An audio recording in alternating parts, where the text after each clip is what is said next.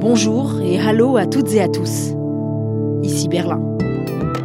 Qui a dit que les Allemands ne savaient pas faire grève? Lundi 27 mars, deux syndicats des transports publics ont appelé l'ensemble des salariés du secteur à débrayer et ils ont absolument tous suivi. Alle, wirklich alle beteiligen sich an diesem Streik. 100% de grévistes, aucun train, aucun bus, mais prévenus suffisamment à l'avance, les usagers ont pu s'organiser, les manifestations ont été calmes, la police n'est pas intervenue, contraste saisissant avec la France. Protestation, contestation, révolution, existe-t-il une culture allemande de la rue? Le peuple qui se soulève et qui dit Nein, est-ce que c'est tout simplement possible ici? Bienvenue dans un épisode entre passé et présent, car, comme souvent, il faut convoquer l'histoire pour comprendre ce qui se joue aujourd'hui. Alors vous me direz, c'est le cas dans tous les pays du monde. Oui, mais en Allemagne, peut-être encore plus, la République fédérale s'est construite en réaction, en réponse aux dérives du début du XXe siècle. Ça tombe bien, dans le comité de direction du DFI, il y a Hélène Millard de la Croix, historienne, spécialiste de l'Allemagne contemporaine, prof à la Sorbonne. Bonjour à vous. Bonjour. Alors on présente souvent l'Allemagne comme le pays du compromis par excellence, avec une passion pour l'ordre. On a aussi l'image d'un pays marqué par le protestantisme, avec donc une forme de contenance, de retenue à garder en toutes circonstances. Bref, vous mettez tout ça dans la machine à clichés et qu'est-ce qui sort? Eh bien, cette impression que les Allemands seraient en fait trop disciplinés pour faire la révolution.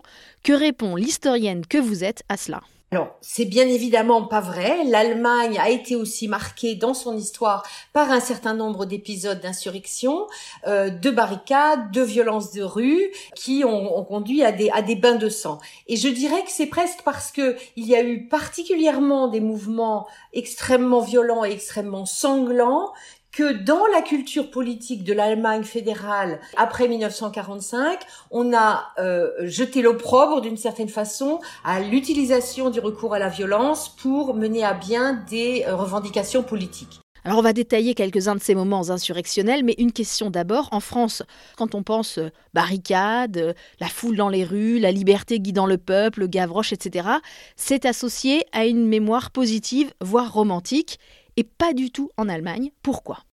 Alors, c'est lié au fait que les épisodes euh, de, rébellion, euh, de barricade, d'insurrection ont toujours mal fini en Allemagne.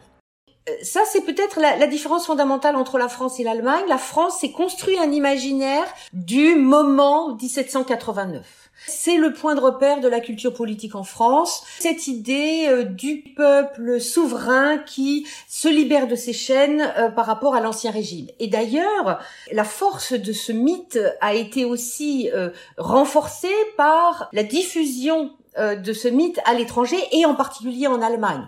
Oui, tout au long du 19e siècle, l'Allemagne a été très influencée par euh, les événements en France, que ce soit pour les copier ou pour les rejeter. Là où on peut faire un parallèle intéressant, c'est autour des journées de 1848. Ça commence à Paris et puis ça part d'ouest en est et ça arrive à Berlin. C'est vraiment intéressant parce qu'en France, alors qu'il y a eu une répression et qu'après 48-49, on va basculer dans le Second Empire, on garde quand même en mémoire cette révolution comme un moment fort et positif, alors qu'en Allemagne, on n'en parle vraiment pas.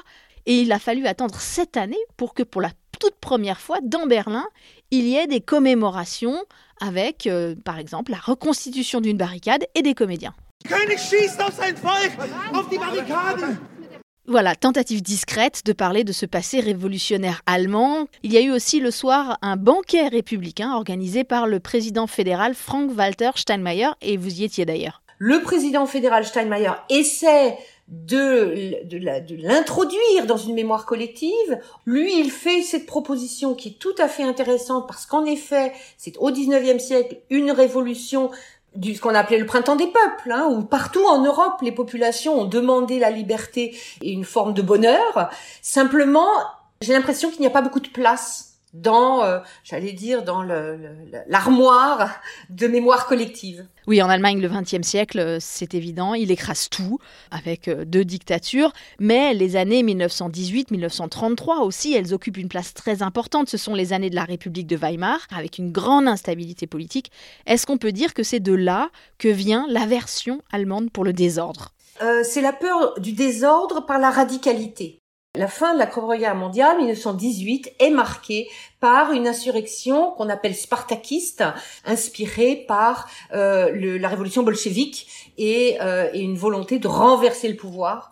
Et surtout, elle intervient euh, à un moment très précis qui est euh, le moment où euh, les Allemands apprennent qu'ils ont perdu la guerre. Et donc c'est un moment de, psychologie collective où, où le, le sol a l'air de se dérober sous les pieds. Et si l'on ajoute à ça tout l'imaginaire de la violence politique qui a lieu dans les rues euh, euh, au début des années 30, euh, tant de la part des milices d'extrême gauche communistes et des milices de, de l'extrême droite, donc les SA puis puis les SS, on a intégré dans la culture politique l'idée que le recours à la violence conduit toujours à des excès et à des catastrophes. Et il faut ajouter parce que ça c'est un élément important, c'est la grève générale de ce qu'on a appelé la résistance passive, où en 1923, pendant que la, France occupait la Roure pour essayer d'obtenir le règlement des réparations que l'Allemagne refusait de payer, il a été décidé du côté allemand de, de, répondre par la grève générale, on arrête de travailler, on ne fait plus rien. Or, on sait très bien que l'inflation de 1923 est une des suites de cette grève générale. Et donc là aussi, vous voyez, on associe un paroxysme de, de, de, malheur qui fait partie des grands traumatismes en Allemagne. Et il est dans le droit allemand interdit de faire la grève pour des raisons politiques. Voilà, c'est c'est c'est impensable. Il y a une survalorisation de la modération parce que l'expérience diverse de, tous bords a montré que les recours à la violence conduisaient à la déstabilisation du pays et à terme à ce chemin vers la catastrophe qui reste quand même l'image que les Allemands gardent de leur histoire de la première partie du XXe siècle. Donc on laisse la Révolution aux Français qui se redonnent le frisson de 1789 ou à la rigueur celui de mai 68 à chaque réforme contestée. Et pourtant, et pourtant, quand on regarde l'histoire récente, ce ne sont pas les Français, mais bien les Allemands qui ont fait, euh, là très récemment, chuter un régime. En 1989, la fin de la RDA, c'est une révolution, mais une révolution pacifique, on le sait, c'est son nom, sans barricades, sans violence, sans même une goutte de sang. Quand on regarde les archives de 1989, pour ceux qui ne s'en rappellent pas, eh bien, il y a eu tout un débat sur savoir est-ce que c'est une révolution? Est-ce qu'on peut qualifier de révolution le fait de descendre pacifiquement dans les rues avec des cierges parce qu'on vient de sortir d'une église où on a fait une prière du lundi et où on a peur de se retrouver devant la police euh, et, et, la Stasi qui risque de nous, de nous arrêter et de nous, de nous frapper? S'il n'y a pas de violence, ça veut dire que ce n'est pas une révolution. Et à ce moment-là, c'est très intéressant parce qu'a été mise en avant une fameuse phrase euh, vraisemblablement apocryphe, mais on suppose que c'est Lénine qui l'aurait dit, que les Allemands, aurait dit Lénine au début du XXe siècle, sont incapables de faire une révolution parce que euh, ils, avant de prendre une gare, ils prendraient un ticket de quai. C'est-à-dire, euh, euh, les Allemands auraient ce tel respect des règles qu'ils n'auraient pas cette capacité à renverser la table. Quel rôle joue cette révolution absolument inédite dans la mémoire allemande aujourd'hui? On a vu ces dernières années revenir le slogan de 1989 et le parti d'extrême droite AFD, qui est très puissant dans l'est du pays, le récupère d'ailleurs sur ses affiches en le tordant d'une façon un peu perfide, réclame qu'on parachève la révolution de 89. C'est clairement une réécriture de l'histoire et elle est d'autant plus choquante que les leaders de l'AFD viennent souvent de l'Ouest. Ils n'ont pas vécu les grandes heures populaires de 89, ce n'est pas leur révolution.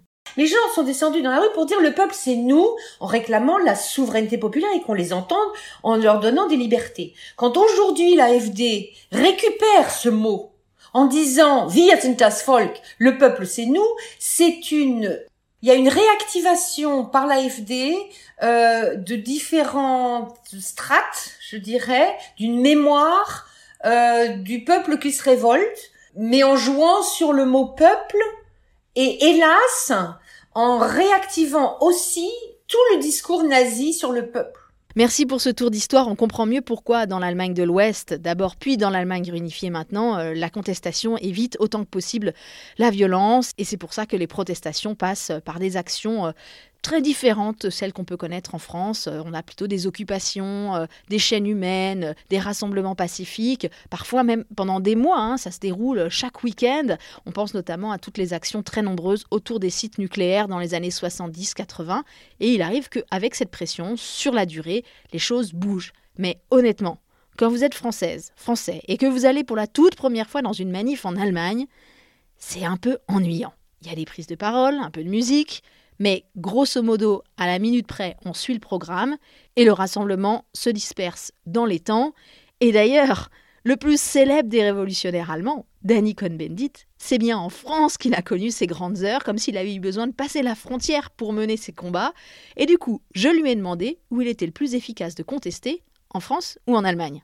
Ça dépend des époques. Quand on voit par exemple en 67-68, les, les, mouvements à l'université et après dans la société ont commencé en Allemagne avant la France. D'ailleurs, 15 jours avant 68, Le Monde avait fait un édito en disant euh, la France s'ennuie, il se passe rien, il se passe plutôt quelque chose euh, en Allemagne, à Berkeley, en Italie, etc., et pas en France. Donc, euh, il y a en Allemagne, il y a eu beaucoup de mouvements sociaux, et d'ailleurs, quand on voit les mouvements antinucléaires ont été plus efficaces en Allemagne qu'en France. On peut être pour ou contre, ça c'est autre chose. Donc, euh, c'est trop facile de dire que c'est en France euh, que euh, les mouvements sont les plus efficaces. En France, on se raconte des histoires. On peut, par des grèves et des manifestations, obliger le gouvernement, ce qui s'est fait en 95 par exemple, à retirer une loi mais on ne fait pas tomber un gouvernement. Même quand en mai 68, il y a eu une grève générale, tout le monde était en grève, mais même là, le gouvernement n'est pas tombé. Au contraire, il y a eu des négociations à la fin, et puis il y a eu des élections, et euh, De Gaulle a gagné les élections. Et oui, attention aux clichés, nous le disions déjà dans l'épisode précédent consacré au système de retraite allemand, et euh, on constatait que les Allemands regardaient euh, ce qui se passe en France en ce moment à la fois fascinés et sidérés, et après ce qu'on vient d'entendre sur l'histoire de l'Allemagne, on se doute que ce n'est pas seulement lié au texte de la réforme des retraites, l'incendie du portail de la mairie de Bordeaux, les images des policiers français qui chargent la foule sans discernement, au pays du compromis, où il y a une survalorisation de la modération, comme vient le dire Hélène Millard de la Croix. Que dit-on de tout cela? Parole d'Allemand rencontrée par David Philippot.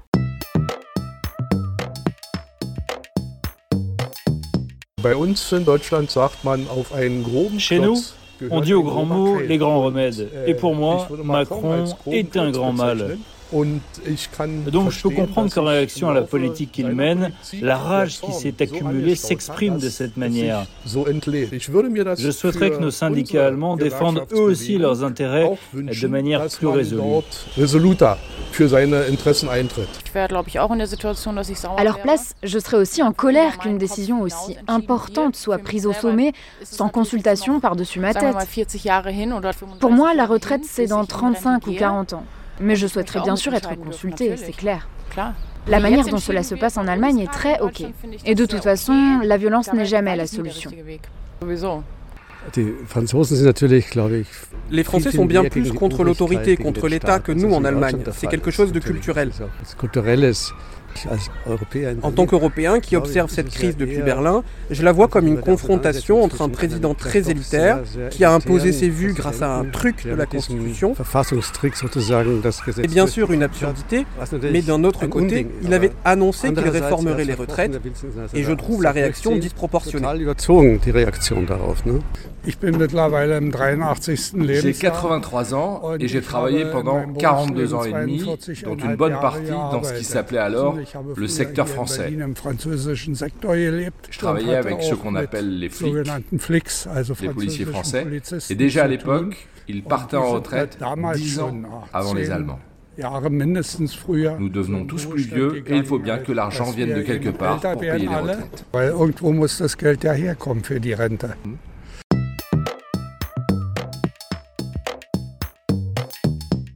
Pour faire le point sur la culture de la contestation dans l'Allemagne de 2023, j'accueille maintenant Stéphane Zeidendorf du DFI. Salut à toi. Bonjour Hélène. J'ai commencé en parlant de la grande grève de la fin mars ici, méga strike, on dit les médias. Certains ont même brandi le mot de grève générale, hein. c'était le cas pour l'ensemble des transports publics, mais c'est un mouvement social qui concerne le secteur des services publics dans son ensemble. Donc on a aussi les enseignants, le personnel hospitalier, les postiers qui alternativement euh, débraient. Le syndicat Verdi réclame 10% de hausse de salaire. Pour l'instant, ça bloque. Trois rounds de négociations et on est dans l'impasse. Alors que l'inflation grignote le pouvoir d'achat des Allemands, que la pandémie a demandé beaucoup d'efforts à tout le monde, la colère monte, on s'en doute. Stéphane, est-ce que tu penses que la situation peut encore se tendre voire qu'on débouche sur une grande colère et un scénario à la française. Je ne crois pas que ça donnera un modèle à la française en Allemagne. Euh, les syndicats, ils ont eu un beau succès. Pourtant, ils ont parlé d'une grève d'avertissement, d'un Warnstreik. C'était pas encore la grande grève générale. C'est un avertissement aux employeurs qu'il faudra bouger, rajouter quelque chose dans ces négociations. Donc là, on voit très bien le modèle allemand où la grève euh, organisée par les syndicats est un moyen pour avancer dans les négociations collectives et il est limité à ça. La grève ne peut pas être utilisée pour autre chose. Euh, c'est pour ça aussi que en principe, dans chaque branche, on a un syndicat unique. Ce pas des euh, syndicats catholiques, socialistes, euh, communistes et tout ça. On a euh, un Einheitsgewerkschaft, un, syndicat unique, vite dans les grandes branches qui sont fédérées elles-mêmes dans la fédération des syndicats allemands et qui, de ce fait, pèsent énormément avec beaucoup de syndiqués ça a diminué ces dernières années, mais c'est toujours un, taux d'employés syndiqués plus élevé qu'en France. Oui, on est autour de 20% de syndiqués ici, et d'ailleurs en France on entend souvent parler de cette force des syndicats allemands avec une certaine envie, alors qu'à l'inverse ici en Allemagne, on considère souvent que ce sont les syndicats français qui sont les plus puissants. C'est assez amusant, mais qui a raison Stéphane? Si par efficacité on entend mobiliser des millions de personnes qui descendent dans la rue et qui clament leur colère, ben, les Français sont plus efficaces. Si par efficacité tu entends qu'il euh, s'agit de gagner quelques pourcents de plus dans les négociations d'une convention collective et gagner un peu plus d'argent, améliorer les conditions de travail, eh ben là c'est les Allemands qui sont plus efficaces. Je parlais tout à l'heure du caractère un peu fade des cortèges allemands. Alors, euh, il y a bien des petits sifflets, euh, des vestes fluo, quelques slogans, mais c'est tout. On se concentre vraiment seulement sur la revendication du moment. On n'entendra jamais un Scholz démission ou que sais-je euh, dans ces cortèges syndicaux. La police, du coup, se tient relativement à l'écart. Elle se contente d'encadrer la manifestation, mais généralement, elle n'intervient pas. Tant que ça reste des manifestations inscrites dans un cadre, avec euh, des slogans qui restent euh, à l'intérieur de la Constitution. Il n'y a pas des croix gammées, il n'y a pas euh, des, des, symboles interdits par la Constitution. La police, elle va essayer de respecter au maximum cette manifestation.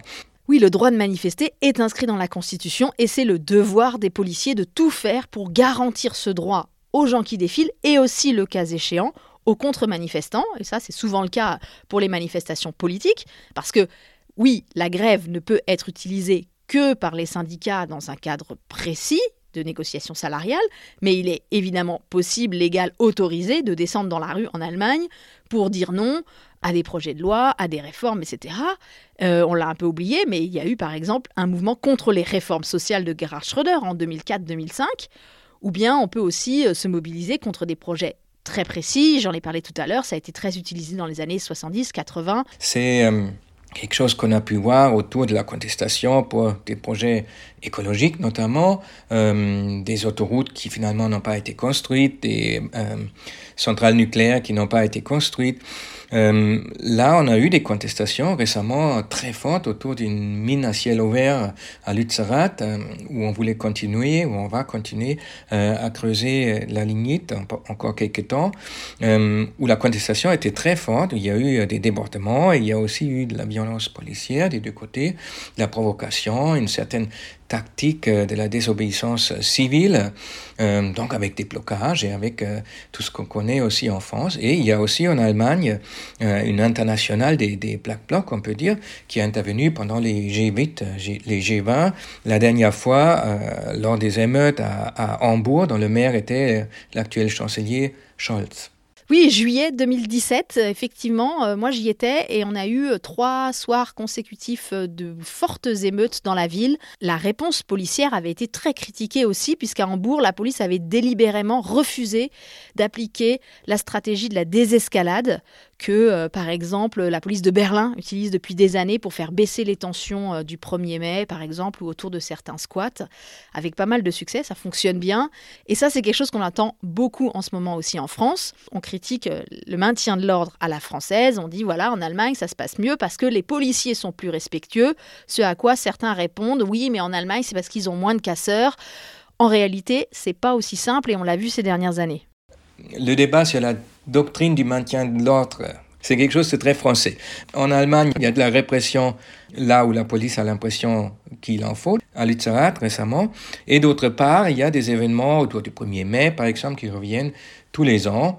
Et là, on essaye effectivement de, prendre contact toute l'année, de rester en contact. Mais euh, ça n'empêche pas que ça donne aussi de la, parfois assez régulièrement des débordements et puis de l'autre côté de la répression. Donc je ne pense pas qu'il y a une doctrine figée, euh, ça reste euh, des tentatives de faire au mieux avec euh, toujours cette idée que c'est une police citoyenne et donc elle doit respecter le droit de manifester, le droit d'exprimer son mécontentement, pacifique évidemment, non violent, mais c'est un droit fondamental garanti dans la Constitution. En dehors des revendications purement sociales encadrées par les syndicats, comme là en ce moment autour de euh, la question des hausses de salaire, j'ai l'impression qu'il y a quand même un rapprochement des contestations françaises et allemandes. Tu as parlé, Stéphane, de Lützerath. On le sait, il y avait des gens qui étaient à Lützerath et qui ensuite, après l'évacuation de ce village, se sont mobilisés en France, et on les a vus euh, contre la méga bassine de Sainte-Soline au G20 aussi, euh, c'était frappant, il y avait beaucoup de militants français. Et on peut aussi prendre l'exemple des Gilets jaunes peut-être. L'Allemagne n'en a pas eu en tant que telle, mais elle a aussi des groupes contestataires qui euh, sont apparus sur les réseaux sociaux, qui se sont organisés sur Internet et qui sont aujourd'hui extrêmement présents, qui tiennent le pavé très régulièrement. Je pense par exemple au mouvement anti-islam et anti-réfugiés Pegida, et là on retrouve le même profil de manifestants en France et en Allemagne. Euh, les Gilets jaunes, sociologiquement, c'est un groupe à part. C'est pas ceux qu'on voit habituellement dans les cortèges euh, des syndicats. Et hum, Pegida, euh, pareil, c'est pas des professionnels de la contestation. Et donc, en ça, ils réalisent tous les deux une manière un peu particulière à porter leur contestation sociale et assez étonnamment ou pas, quand on a essayé euh, de créer des contacts, les euh, mouvements allemands, Pekida notamment, ils ont essayé de copier euh, les Gilets jaunes et de aussi créer des contacts. Ça n'a pas fonctionné puisque les Gilets jaunes ne se sont pas reconnus dans ce mouvement allemand et les Allemands n'ont pas bien compris quelles étaient les revendications des Gilets jaunes, avant tout matérielles et, et sociales. Effectivement, il n'y a pas eu euh, de convergence des luttes, comme on peut dire, mais euh, clairement, euh, dans ces manifs, moi j'ai pu constater qu'il y avait des similitudes, par exemple, dans le rapport très élastique à la réalité, aux faits en général, la méfiance vis-à-vis de la presse, et puis on l'a vu aussi pendant la pandémie, on a en France, en Allemagne, les mêmes délires complotistes dans certaines manifestations. On a quand même eu une troupe de personnes extrêmement énervées qui a tenté de prendre le bâtiment du Parlement en août 2020. Donc on était là six mois avant le Capitole à Washington. Donc des groupes contestataires, notamment autour de ceux qu'on appelle les Reichsbürger, qui euh, clairement pensent qu'il faut euh, renverser le régime de la République fédérale. Ils fantasment là clairement sur une forme de révolution, mais une révolution euh, d'obédience identitaire ou d'extrême droite. Ça reste assez farfelu et folklorique, mais euh, avec des, quelques, actions d'éclat. Euh, le Reichstag, tu as mentionné, euh, les renseignements généraux intérieurs ont procédé récemment à des arrestations autour d'une tentative de renversement, de putsch, mais avec des, figures qui sont trompées un peu de siècle que personne ne semble prendre cette menace vraiment au sérieux, et c'est ça le, danger. Hein. Alors au-delà de ce phénomène, est-ce qu'il y a en Allemagne un débat sur un changement des institutions? En France, on sait que c'est une vraie question. Est-ce qu'on n'est pas arrivé au bout de la Ve République? Elle a 65 ans, euh, il serait peut-être temps qu'elle prenne sa retraite. Que dire alors de la vieille République fédérale, 74 ans bientôt?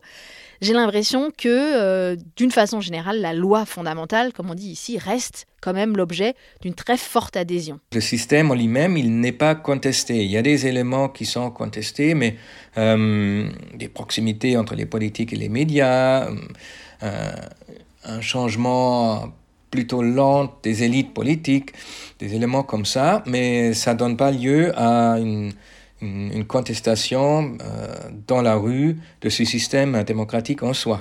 Merci beaucoup Stéphane Zeindorf. On n'a sans doute pas évoqué tous les aspects de la contestation à l'allemande, mais j'espère que vous y voyez tous un peu plus clair maintenant. Sur la menace de l'extrême droite, les groupes conspirationnistes allemands et leur délire de changement de régime politique par la force, je vous renvoie à l'un des tout premiers épisodes du podcast, le cinquième de la saison 1, diffusé en septembre 2021, disponible en réécoute et on en avait pas mal parlé à l'époque de ce phénomène déjà. Merci à David Philippot pour le reportage, à Aloïs Kerek pour la musique, aux amis pour les voix françaises. Le podcast avec un K revient dans deux semaines. Je m'appelle Hélène Cole avec un K et je vous dis à bientôt. Bis bald